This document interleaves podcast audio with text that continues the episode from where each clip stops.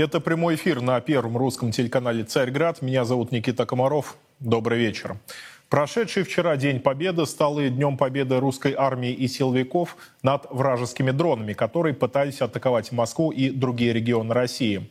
Массированный запуск БПЛА отражали всеми привлеченными силами и средствами. А, как, например, замечает телеграм-канал «Рыбарь», прошедшую ночь можно записать в историю как самое массовое применение дронобоек для а, защиты России. Через пару минут а, поговорим об этом с Сергеем Липовым, а пока, на мой взгляд, важно обратить внимание на следующий момент. Вот эти вот самые атаки БПЛА, которые постоянно, каждый день идут на нашу территорию со стороны врага, имеют в большей степени все-таки эффект не цель у них добиться эффекта не военного, а именно психологического информационного, чтобы а, внести а, дестабилизацию в наше общество. Ну, тактика понятна, она, конечно, не нова, в чистом виде англосаксонская. Это информационно-психологические операции, которые они за прошедшие 8-9 лет обучали активно украинцев. Э, и, надо сказать, э, в некоторой степени у них это получилось. Во всяком случае, мы видим, как пропагандистская э, машина Украины работает.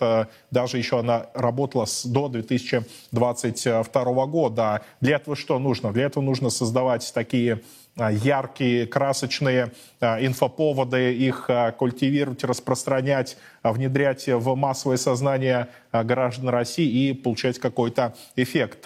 Сергей Липовой ко мне присоединяется, с ним будем обсуждать произошедшие события. Сергей, я вас приветствую. Сергей, вы меня слышите? Да, я слышу. Добрый день. Да, здравствуйте. Вот э, применение БПЛА Каждый день мы слышим об очередном а, сбитии, об очередном применении. И, на мой взгляд, как я уже сказал а, пару минут назад, это больше такая психологическая операция нашего противника. Ваше мнение, все-таки какие цели здесь превалируют? А, военные или политические? Ну, я бы сказал, что военно-политические. Дело в том, что мы сейчас наблюдаем активизацию украинского режима Э, по применению беспилотных летательных аппаратов. Беспилотные летательные аппараты им поставлены в большом количестве, и они сейчас делают ставку, делают ставку непосредственно на террористические действия. Ведь фактически применение БПЛА — это акт своеобразного терроризма по отношению к России. Э, в основном эти беспилотники стараются применить непосредственно по гражданским объектам.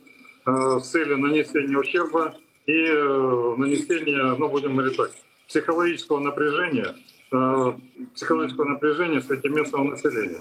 Uh-huh. Активизация наблюдается непосредственно в приграничных районах наша территория. Вот. Ну и с, уже пытается дотянуться до столицы нашей Родины, города Москва. Вот. Но наши средства РЭП Наши средства ПВО успешно пока на сегодняшний день справляются. И каждый день мы видим э, и слышим доклады о уничтожении большого количества беспилотников. Беспилотники все в основном натовского образца, либо собранные непосредственно на территории Украины по лекалам НАТО. Э, мы научи, учимся и научились уже э, нейтрализовать эту угрозу, и у наших э, военных это очень хорошо получается. Вот. В целом, еще раз, Украина подтверждает свое звание государства-террорист. В целом, еще раз говорится о том, что она не сама принимает это решение. Это решение принимается инструкторами НАТО, это решение принимается непосредственно из океана. Дается команда и руками Украины Э, эти беспилотники запускаются и летят на нашу территорию. А, на ваш взгляд, связана ли активизация вот этих действий, которые мы видим за последние несколько дней или последние несколько недель, с предполагаемым, скажем так, контрнаступлением Украины, которое анонсируют и непосредственно в Киеве, и э, на Западе.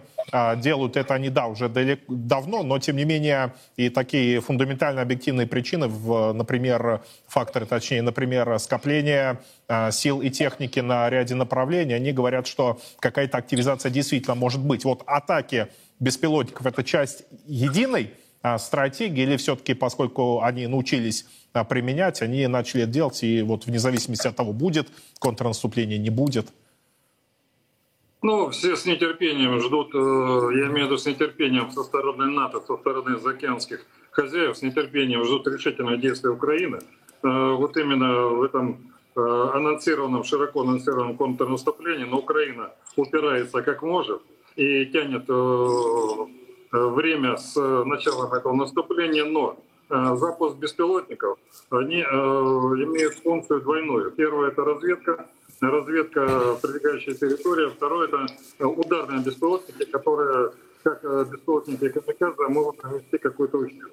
Вот. По проведению разведки, э, естественно, они пытаются понять, где у нас сосредоточены резервы, э, где какие у нас сделаны укрепления, где заграждения. И поэтому сейчас идет активное прощупывание наших рубежей обороны, приграничных районов, где у нас э, идет скопление техники и так далее. Вот. Ну и э, то, что они запускают большое количество беспилотников камикадзе, беспилотников ударных э, с взрывчатыми веществами, это еще раз говорит о том, что эти беспилотники в основном направлены на гражданские объекты. Вот.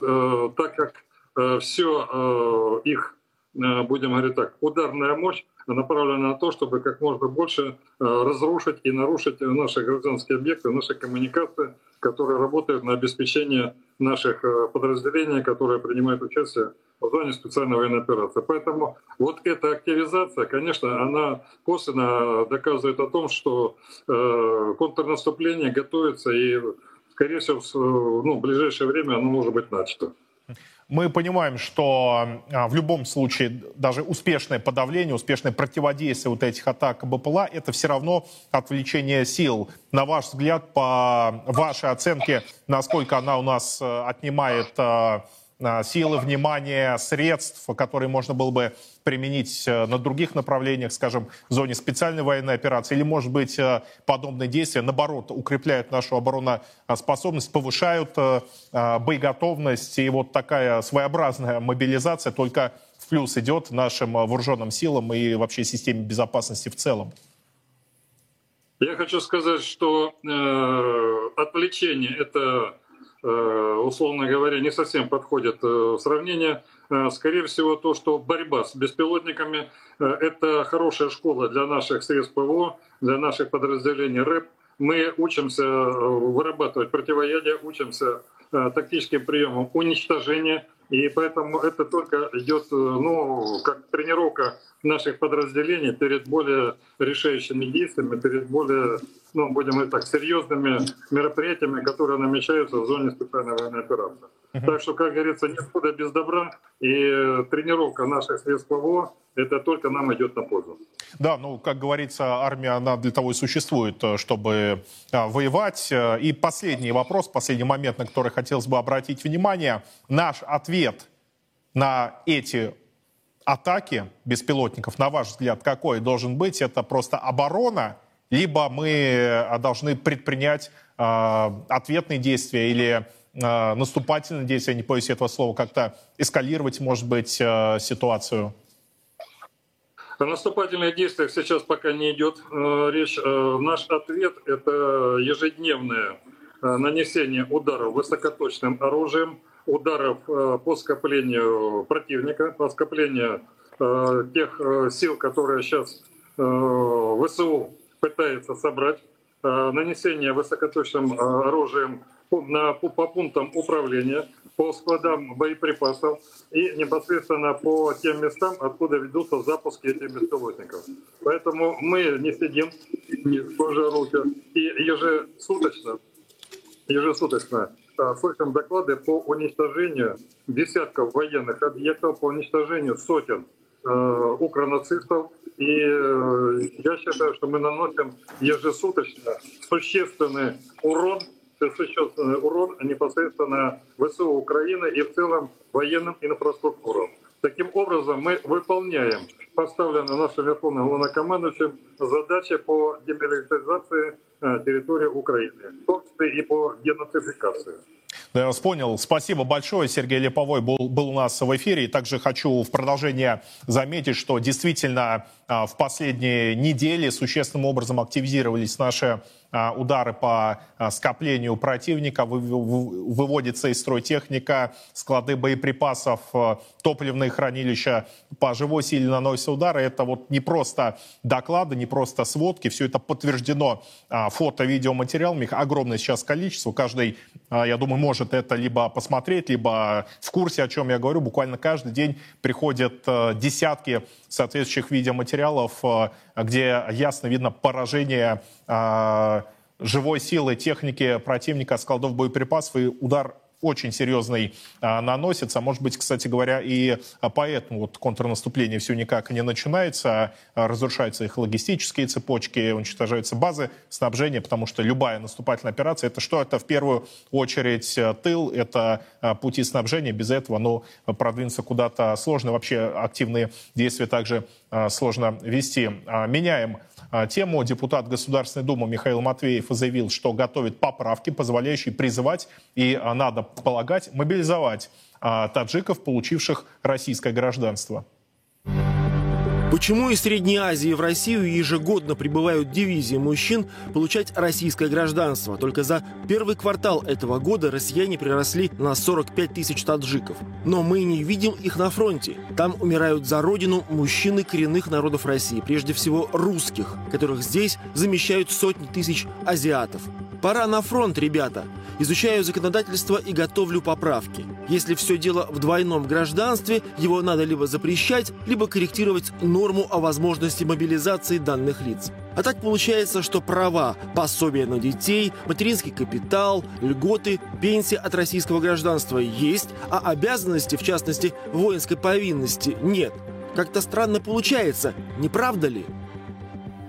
Александр Михайлов ко мне присоединяется. С ним обсудим данную важную, чрезвычайно на сегодняшний день тему. Александр, я вас приветствую. Здравствуйте. Здравствуйте. Ну, вот та ситуация, которая сложилась, э, когда э, граждане с двойным гражданством, в частности России и Таджикистан, они и в одной стране освобождены от воинских обязанностей, и в другой. Это, на ваш взгляд, что? Это э, такой пережиток прошлого законодательства, которое, по-моему, еще в 90-е годы было принято, и сейчас его корректировать надо, либо это, в общем-то, такая специально созданная ситуация, на которую особо никто внимания обращать не будет, и все будет оставаться как есть. Просто недодуманная история. Мы даем, предоставляем гражданство людям.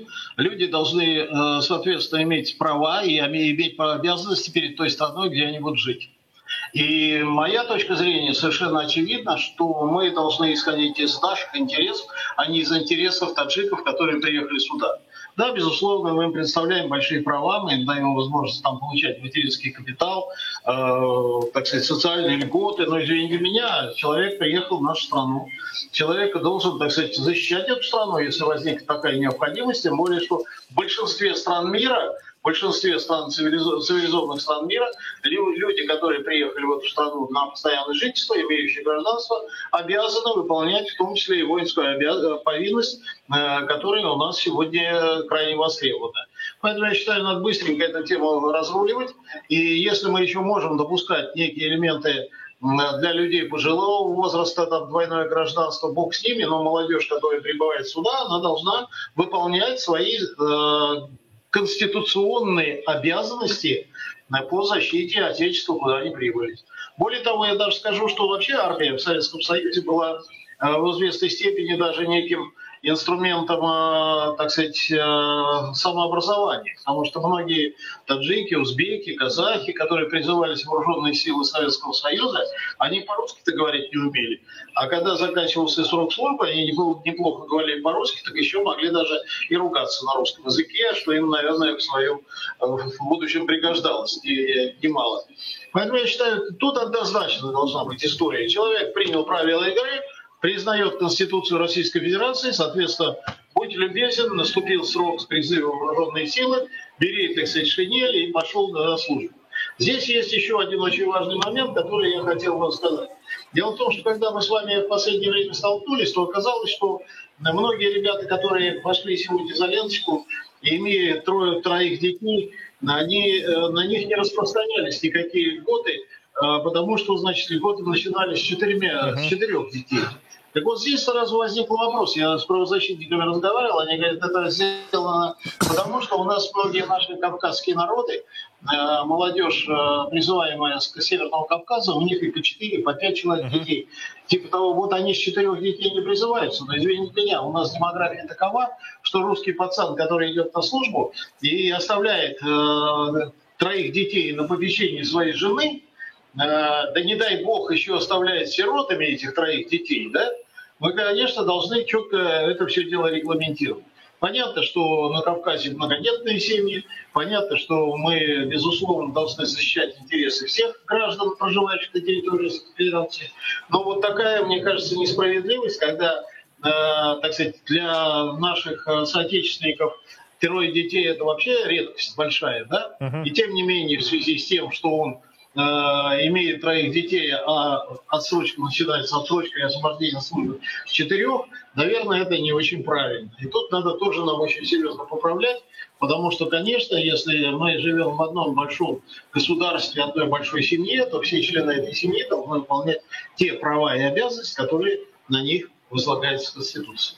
Да, полностью согласен. Если вот э, таджикистанский случай э, разбирать, то подобный пробел в законодательстве, он конкретно с Таджикистаном существует. Это одна из причин, почему э, граждане Таджикистана, которые э, получили наш паспорт в прошлом, больше всего, в прошлом году был рекорд 175 тысяч, по первому кварталу этого года тоже рекорд, там 40 э, с чем-то а, тысяч. И что самое интересное, граждане Узбекистана, Киргизии а, таким же темпами э, российский паспорт не получают, хотя а, их количество, э, количество трудовой миграции из этих стран, оно сопоставимо, даже превышает количество мигрантов из Таджикистана.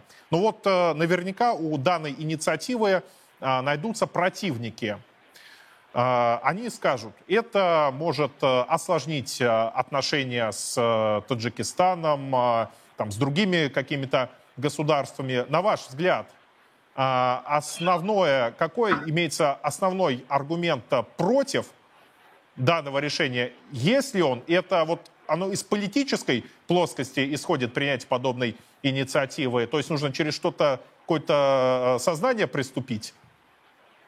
Вы знаете, я думаю, что нам надо на, на эти вещи смотреть достаточно э, проще, чем кажется на первый взгляд. Мы с вами сегодня не думаем, осложнится наши отношения с Польшей или не осложнятся. Да? Да. Мы э, прекрасно понимаем, что вы осложнили большим количеством стран свои отношения, и выборочно, так сказать, изобретать какие-то истории, связанные с соблюдением конституционных прав гражданина Российской Федерации, так сказать, в угоду каким-то мифическим нарушением, так сказать, наших взаимоотношений, наверное, не стоит. Поэтому я считаю так, человек прибыл сюда, если у него служил в армии Таджикистана и имеет военную учетную специальность, он должен встать, соответственно, учет по этой военной учетной специальности и при необходимости должна быть проведена его переподготовка на современные виды вооружения, согласно его военной учетной специальности. Но если человек пытается уклониться от постановки на воинский учет, все, чемодан, вагон, Душанбе или куда там он хочет поехать. Поэтому я считаю, что здесь надо подходить так же, как, так же жестко, как мы подходим к своим соотечественникам. Мы очень часто наших соотечественников ставим в очень сложное положение, но, но когда касается человека, приехавшего к нам в Россию, а, значит, мы начинаем думать, осложниться отношения, осложняться отношения, не осложняться. Но это действительно считаю, дискриминация, когда у а, коренного гражданина России, который здесь родился, одни права, одни обязанности, а те, кто получил, натурализовался, грубо говоря, те от каких-то обязанностей освобождены. Абсолютно правильно вы говорите, тем более, что для многих людей, которые приезжают из Таджикистана, асфальт является уже цивилизацией, элементом цивилизации. Да? Поэтому, конечно, мы э, должны сразу их ставить в строй, так же, как ставится в строй любой наш гражданин Российской Федерации, независимо от вероисповедания и места проживания. Поэтому, если человек желает жить на территории Российской Федерации, получать те права, которые ему гарантированы нашей страной, он должен выполнять эти обязанности, которые на него возлагаются нашей Конституцией.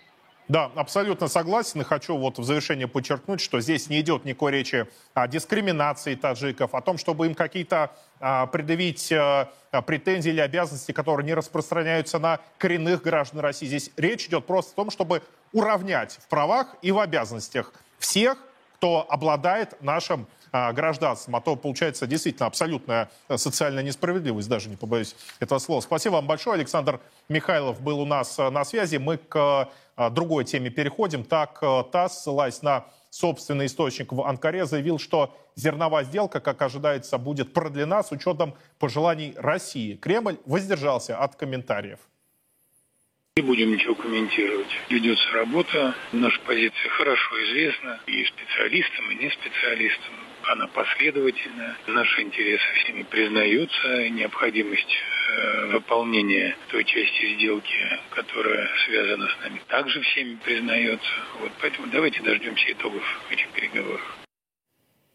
Но вот зерновой сделка действительно какая-то совершенно непонятная история происходит. Э, в июле прошлого года, если я не ошибаюсь, она была подписана. С тех пор ни одно наше условие выполнено а, не было. Ну, за исключением, может быть, каких-то таких второстепенных и абсолютно незначащих. А такие принципиальные моменты никто и не собирался, видимо, изначально им выполнять. И это касается и а, экспорта удобрений, экспорта вообще сельхозпродукции, подключения Россельхозбанка к системе SWIFT. Я вот, правда, честно говоря, не особо понимаю, зачем нам вот эти моменты, по той причине, что за прошедший год мы и так научились великолепно и без SWIFT обходиться, и переориентировали наш экспорт, в том числе сельскохозяйственный экспорт удобрений на другие рынки со всеми проблемами в принципе, разобрались чуть-чуть. Что-то еще и нужно, конечно, подкорректировать, но стратегически никаких таких а, условий, без которых и моментов, без которых мы бы вот жить не могли, у нас бы целые бы отрасли загибались, их, а, конечно,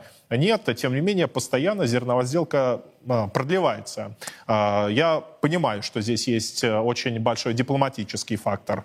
Это и выборы в Турции, это и взаимоотношения со странами Африки, это, в конце концов, э, Организация Объединенных Наций, которая до конца еще, может быть, не списана с э, международной геополитической арены. Тем не менее, а, пока что ситуация только в одну сторону развивается и не в пользу России. Но, может быть, какие-то все-таки имеются и позитивные моменты у зерновой сделки. Владимир Олейник ко мне присоединяется. С ним э, тему данную обсудим. Владимир, я вас приветствую.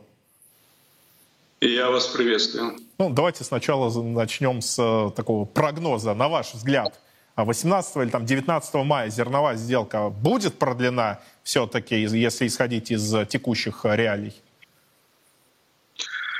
Вы знаете, все-таки эта сделка необычная, она носит не только экономический, но и политический характер. Дело в том, что в Турции выборы. И понятно, что Эрдоган 14 числа, дай бог, я, в принципе, переживаю и за эти выборы, и чтобы он выиграл в первом туре, но может и так не состояться, чтобы в первом туре, ну, да. туре он выиграл. Он делает шаги. И понятно, что Россия учитывает и стратегические интересы, потому что если там придет тот, кто идет ему навстречу, оппозиционер, он сказал, на 180 градусов разворот. Мы двигаемся в Европу, Понятно, что он будет абсолютно выполнять э, команды Вашингтона, это команды на жесткие санкции и так далее.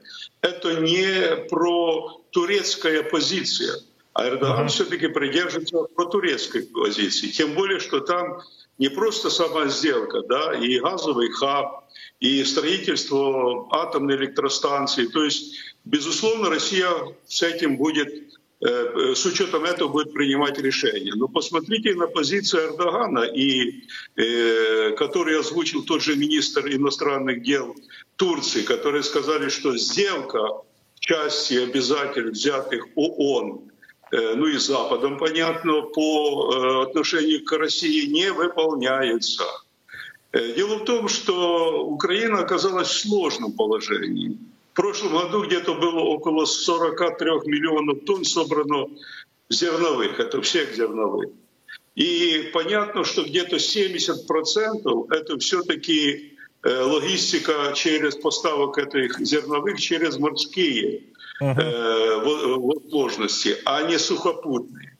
Сегодня реально заблокирован не только поставка зерновых в Европу, но и транзит через европейские да, страны. буквально 10 дней назад такое решение было принято. В общем-то, заперто украинское зерно стало. морем, они имеют значение. Россия предложила ведь не просто только эту часть выполнять, а это удобрение, что очень важно для следующего года и нынешнего урожайности. Это и аммиак, надо рассмотреть вопрос, это тоже удобрение.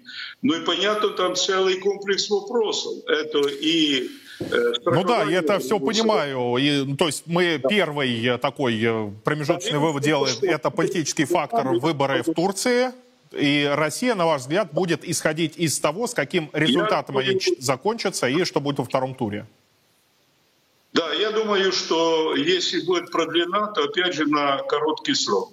Вот степ-бай-степ это нормальный подход. Завтра ситуация поменяется, и поменяется позиция России. Помимо Она этого, будет с учетом своих национальных интересов. Да. Помимо этого фактора, какие еще а, положительные, что ли, моменты для России в зерновой сделке имеются, помимо Турции, я имею в виду, потому что, ну, а, украинское зерно поступает на мировой рынок. За это, понятно, получают соответствующие э, деньги финансирования, валютную выручку. И эти деньги идут на поддержание функционирования а, украинского государственного аппарата, в том числе вооруженных сил, которые против нас э, воюют. Вот здесь э, мы, на ваш взгляд, Россия больше теряем от зерновой сделки или все-таки приобретаем? Ну, давайте, если считать, да, то Украина получает, это эксперты говорят, около двух миллиардов. Но опять же, а чье зерно? Вы же знаете, что украинские земли уже давно в большинстве своем не принадлежат Украине и гражданам Украины. Это американские компании, европейские компании. Почему они так мощно продвигают этот вопрос? Потому что это их экономический интерес. И понятно, что они выгодополучатели.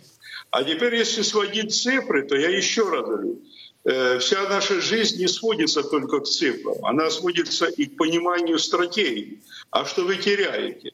Потому что Россия имеет э, возможности поставки зерновых и по другим каналам. Давайте так, Европа ж не покупает российское зерно, а то, что, например, даже они говорили, они говорили о том, что, дескать, мы будем кормить голодную Африку, но реально 3% только поставок было сделано в сторону А- э, А- Африки. А Россия заявила открыто, она готова поставлять зерно и особенно удобрения, которые скопились в многих портах европейских на эту собственность России э, бесплатно. Она говорит, мы готовы поставлять бесплатно, понимая эту ситуацию. Э, Реально где-то Турция получает 40% от того зерна, я имею в виду прежде всего э, пшеница и так далее, и перерабатывает. Она на этом серьезно зарабатывает. Но самое удивительное, что Турция перерабатывает украинское зерно да, на муку и поставляет в Украине. И в Украине хлеб растет как на дрожжах. Цена хлеба, я имею в виду. И украинская самовласть, как ни парадоксально, ведет, по сути, к голодомору в ближайшее время. Потому что, во-первых, поля, которые засеяны, сокращаются. Что будет дальше с урожаем и как его собрать, непонятно. Но и многие фермеры буквально заявляют, что то, что они э, ну, не могут реально обеспечить э, окупаемость этого проекта, потому что возросли до космических цен. Это удобрения, гербициды, техника, э, топливо и так далее. То есть как дальше Украине выжить в этой ситуации? Украинская власть абсолютно не думает. Она поставляет не свое зерно. На уровне э, вот фермеров да, выйти на рынок невозможно. Потому что сегодня произошла закупорка этой системы. Ведь зерновые — это все-таки сезонный товар. Да? Не будете вы хранить зерно по 5-6 лет. А сегодня надо освободить элеваторы под новый урожай. А новый урожай вот июнь месяц начала, а там уже пойдут поздние зерновые, кукуруза и так далее. Куда его все это э, ск- складировать? Ведь не просто, э, знаете, можно так взять и в открытым способом. Ее надо просушить, подготовить. Транспортная логистика должна быть обеспечена. Ну да, это То есть целый, целый механизм э, очень э, сложный. Но действительно много Россия очень различных факторов. Туда, где есть рынок. А рынок это Китай, это Индия, другие страны. Рынки есть в России для того, чтобы свою продукцию поставлять. Да, по нашей продукции здесь все э, понятно, но вот э, зерновой сделкой, конечно, э, непонятно до сих пор, так как слишком много различных обстоятельств имеется. Спасибо большое за такой детальный разбор именно сельхоз отрасли, как функционирует в том числе и рынок зерна. Владимир Олейник был у нас на связи. Ну, может быть, знаете, это действительно такой хитрый план на России. Пусть с Украины все зерно будет вывезено, американские, европейские компании, которые фактически им владеют, владеют а, землями, все это с лихвой продадут за пределы Украины. Внутри, соответственно, что рост цен, а, дальнейший рост бедности а, и внутренняя, может быть, дестабилизация даже, но это мы уже как-то начали вперед далеко забегать, но все-таки слишком хитрый план, на мой взгляд, все-таки здесь а, куда более ситуация, к сожалению, а, примитивная. Но к последней теме на сегодня переходим. Она очень интересная такая. И власти Зимбабве, это в Африке страна, если кто не знает, решили пойти против рекомендаций МВФ и фактически возродить золотой стандарт – Решение вполне логичное, учитывая тот факт, что Зимбабве является крупным производителем золота, то есть имеет возможность решить ряд своих макроэкономических проблем традиционным в привычном понимании этого слова а, способом, от которого адептов монетаризма начинает буквально трясти. А, Денис Ракша ко мне присоединяется, с ним обсудим тему. Денис, я вас приветствую. Добрый вечер. Да, как вы оцениваете такой эксперимент, что ли, а, Зимбабве, возродить фактически золотой стандарт, выпустить а, цифровой а, токен, который привязан к одному грамму золота и может использоваться в качестве платежного средства. Какие здесь, на ваш взгляд, имеются результаты? Что мы увидим? Ну, давайте так, до результатов нам еще далеко. Они только что запустили эту программу. А, анонсирована она была в апреле, а начала действовать вот буквально там два дня назад. А, про Зимбабве я могу говорить бесконечно, поскольку это моя, одна из моих любимых стран. Я там прожил два года и проработал. Поэтому, правда, это было очень давно, но тем не менее я слежу за тем, что там происходит. И э, вся эта история с цифровым токеном золотым обеспечением, она, конечно, ее очень сложно описывать вне связи с вообще экономикой Зимбабве и с политикой Зимбабве.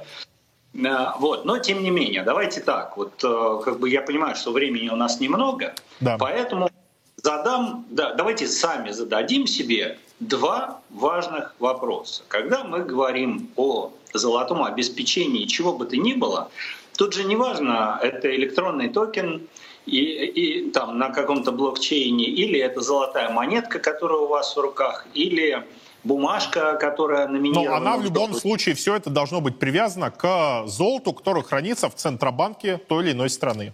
Совершенно и, верно. И, и, тут возникает, быть, и тут возникает первый вопрос. А хранится ли оно там? Угу. На этот так вопрос вот. у нас есть ответ? Да, у нас есть ответ. Собственно говоря, данные-то а, более или менее открытые. Ну, их нет за 22 год, но за 21 есть. 30 миллионов долларов а, общие а, золотовалютные резервы Зимбабве. Немного. Сколько, сколько из них там золота, я не знаю. Оно действительно добывается в Зимбабве, но добывают его частные компании, которые потом обязаны продать все это золото Центральному банку, ну, резервному банку Зимбабве, как он называется. А дальше этот резервный банк Зимбабве за счет этого золота оплачивает импорт. Значит, э, торговый баланс дефицитный, то есть... Э, э, ну, на покупают покупку, больше, чем продают. Да, на оплату импорта тратится немножко больше денег, не сильно больше, чем как бы резервный банк получает. Соответственно, золота там нет. И вопрос второй, а если бы оно было, ну, допустим, оно когда-то там было. И вот если бы оно там было, готов ли резервный банк это, это, этим золотом реально обеспечивать вот эти деньги? Ну, то есть, если у вас золотая монетка, то понятно, она ну, золотая, да, да. она у вас в руках. А если это токен, то вы этот токен должны иметь возможность обменять на реальное физическое золото. То есть это такая виртуальная, по большей части, история? А, абсолютно. Значит, а, на самом деле а, действия Центрального банка Зимбабве направлены фактически на стерилизацию излишней денежной массы. То есть там не идет речь о том, что сейчас этот токен станет платежным mm-hmm. средством. Может быть, когда-нибудь. А сейчас это средство, э, это инструмент для инвесторов. То есть вы, там очень высокая инфляция там почти 300% годовых, и это она сейчас упала с 800. Соответственно, а, огромное количество необеспеченных бумажных э, ну, долларов Зимбабве, mm-hmm. будем называть их так. Они там, неважно, это сложная тема. Вот. Э, и они все время обесцениваются. И вот если вы получаете доход в этих долларах зимбабвийских, да, то вы хотите вложить эти деньги во что-то надежное. Соответственно, вы их вкладываете в американский доллар. А вам тут предлагают, а давайте вложите их Золотой в золото. токен. Да, интересно. Да, ну... Точнее говоря, в этот токен. И дальше возникает вопрос у любого инвестора, а он реально золотой или нет? А здесь уже надо разбираться, э, например, смотреть нашу программу. Но вот что меня еще здесь заинтересовало, Международный валютный фонд выступил резко против подобного решения Зимбабве, призвал еще больше ужесточить денежно-кредитную политику и либерализовать э, валютный рынок. Видимо, не хотят, чтобы еще больше там инфляция разогналась, э, валюта девальвировалась. Почему, на ваш взгляд, такая все-таки реакция со стороны МВФ решительная, такая серьезная, а, ну, мало ли что там придумают власти той или иной страны. Ну, давайте по пунктам. МВФ, в принципе, выступает против криптовалют. Это долгая история, как бы, ну, вот... Ну, зафиксировали МВФ против. Принципиальный противник криптовалют. Пункт первый. Пункт второй. МВФ принципиально выступает против использования криптовалют центробанками. Потому что есть уже э, кейсы, есть Сальвадор, есть, по-моему, Конго, э, и все эти кейсы неуспешны. Uh-huh. То, то есть те э, финансовые проблемы или проблемы э, денежно-кредитной политики, которые пытались центробанки решать с помощью криптовалют, ли э, цифровых ли валют, там привязанных к чему-то или чем-то обеспеченных, они провалились. А вот если результат... кратко, они просто провалились или негативные последствия тоже наступили какие-то? Ну, ну, когда они проваливаются, это, разумеется, влечет за собой негативные последствия. Значит, э, в данном случае о чем говорит э, МВФ? Ребята, у вас откуда вот эта инфляция взялась? Вы думаете, что если вы выпустите этот токен, оно у вас куда-то пропадет? Нет, ничего подобного. А, вот, это же вы напечатали эти деньги, да? Вы сейчас их хотите убрать с рынка, но откуда они взялись на рынке? Да вы их сами напечатали. Поэтому, пока вы не ужесточите свою денежно-кредитную политику, вы будете наступать на те же самые грабли. Вот что говорит МВФ о абсолютно разумные вещи. То есть можно там критиковать МВФ или не любить его за всякие э, совершенно определенные и, и, и произошедшие действительно вещи, да, но в данном случае он говорит абсолютно разумные вещи. Я бы им то же самое сказал. Ребята, вы сами напечатали эти деньги, uh-huh. вот, э, и вам нужно убрать причину, а не следствие. Вот, собственно, и все.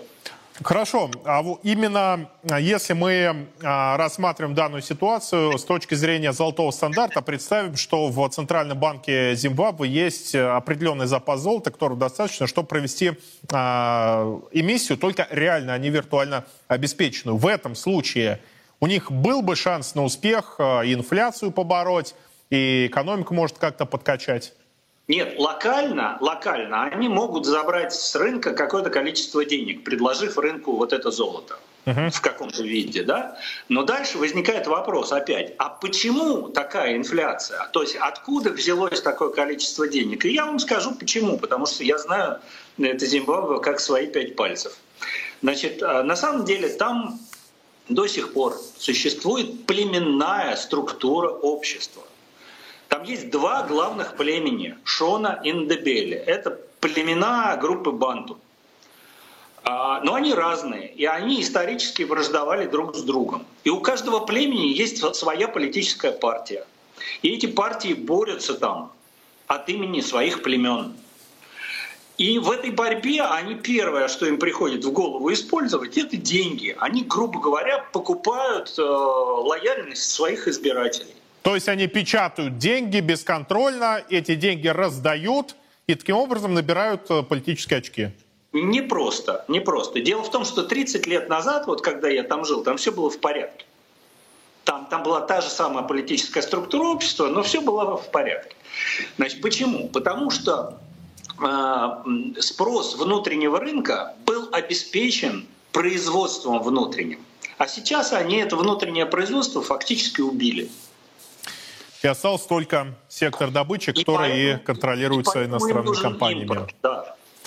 Да, я вас понял. Ну, в любом случае, интересный такой эксперимент. Посмотрим на а, его результат. Хотя, вот как мы сейчас разобрали, а, в реальности происходит не так, как... А, да, Денис, минутка буквально. Да, да, на самом деле, вот еще 30 лет назад Зимбабве было своеобразным полигоном на котором испытывалась, а, вот тогда Южная Африка еще была под санкциями, mm-hmm. Южноафриканская республика, а Зимбабве было полигоном, на котором пытались понять, могут ли белые и чернокожие африканцы жить вместе. Потому что там не, э, не экспроприировали собственностью белых после того, как к власти пришли чернокожие. И так продолжалось примерно 15 лет. А потом они не выдержали и все-таки ограбили белых. Не хотел все-таки у вас спрашивать про результат данного эксперимента, но вы сами э, ответили. Спасибо вам большое. Денис э, Ракша был у нас э, в эфире. С мая по сентябрь по благословению Святейшего Патриарха Московского и всей Руси Кирилла в 100 городах России проходит Всероссийский молебен о победе. Мощи небесного покровителя русского воинства, великомученика Георгия Победоносца посетят все регионы нашей страны. Подробности в нашем материале.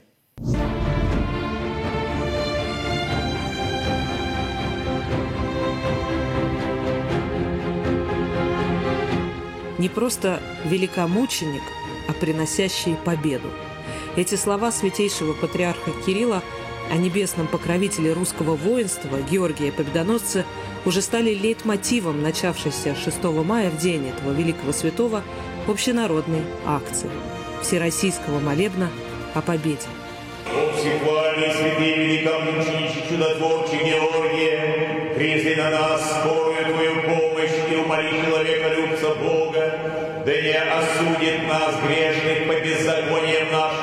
но да сотворит с нами по велице Твоей милости. Молитве всего нашего народа о мирном будущем всего мира. А молитва об одном – дабы Господь сохранил Россию единой, неделимой, неразрушенной, сильной, а самое главное, независимой и свободной. Потому что сегодня, как я уже не, не раз говорил, вызывая на себя целый огонь противников, Россия – это остров свободы. Давайте запомним это Потому что мы действительно свободные люди.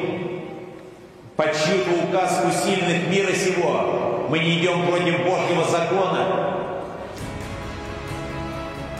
Именно об этом сотни людей молились в день Георгия Победоносца в его московском храме на святой для каждого русского человека Поклонной горе, месте памяти всех поколений воинов, павших за землю русскую. Отсюда в крестный ход по ста городам России отправилась великая святыня – ковчег с мощами великомученика Георгия.